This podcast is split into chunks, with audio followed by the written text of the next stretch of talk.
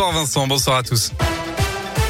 Et à la une de l'actu, le Premier ministre en visite dans la métropole de Lyon ce matin, aux côtés notamment de la ministre déléguée chargée de la citoyenneté, Marlène Schiappa. Jean Castex était présent pour parler des opérations de rénovation urbaine en cours à Vénissieux, mais aussi des problématiques de l'insertion professionnelle et de l'emploi à Vaux-en-Velin. Il s'est enfin exprimé sur le collectif Les Dalton et sur les tirs qu'ont reçus des policiers dans le quartier de la Duchère en octobre dernier. Un accident de la route sur la 7 en début d'après-midi. Une personne a été grièvement blessée vers 14 heures à hauteur de Cérézin dans le sens Lyon-Vienne. La voiture serait seule en cause et les circonstances restent à déterminer. La personne a elle été évacuée à l'hôpital Lyon-Sud en urgence absolue.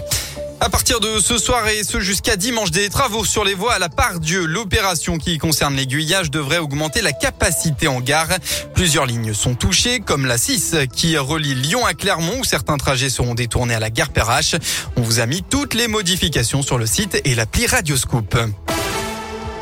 Dans la région, le ministère de la Santé a détaillé aujourd'hui le plan d'investissement pour aider les établissements de santé et médico-sociaux d'Auvergne-Rhône-Alpes dans le cadre du Ségur de la Santé. Au total, 1,9 milliard sur les 19 milliards d'euros prévus au niveau national seront dédiés à la région. Les aides serviront principalement à éponger les dettes des établissements, mais pas seulement. 63 hôpitaux et au moins 29 EHPAD sont soutenus, seront soutenus dès 2022. Dans le reste de l'actualité, coup de tonnerre dans l'affaire de la mystérieuse disparition d'une joggeuse en Mayenne, retrouvée vivante mardi soir dans un restaurant.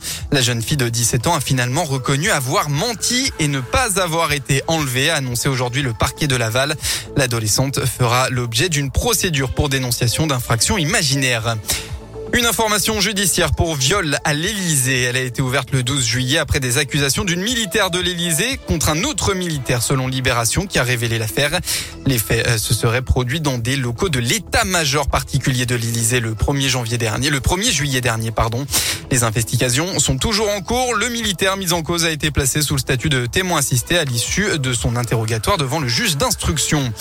Lui avait été reconnu coupable de négligence par le tribunal de Cardiff le 28 octobre dernier. David Anderson a été condamné aujourd'hui à 18 mois de prison. Pour rappel, il était l'organisateur du vol d'avion qui avait coûté la vie au footballeur nantais Emiliano Sala le 21 janvier 2019.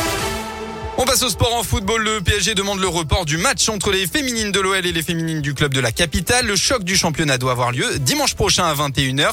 Mais selon Paris, le contexte actuel ne permet pas aux joueuses de préparer le match dans de bonnes conditions après la garde à vue d'une des joueuses, hein, Aminata Diallo, dans l'enquête sur l'agression de sa coéquipière Keira Amraoui début novembre. L'OL a de son côté euh, indiqué qu'il n'y avait pas eu de demande officielle de report reçu. Et bien enfin en basket, un joker médical pour Lasvel. Ce midi, le club de Villeurbanne a annoncé la signature de l'américain Marcos Knight en provenance de Monaco.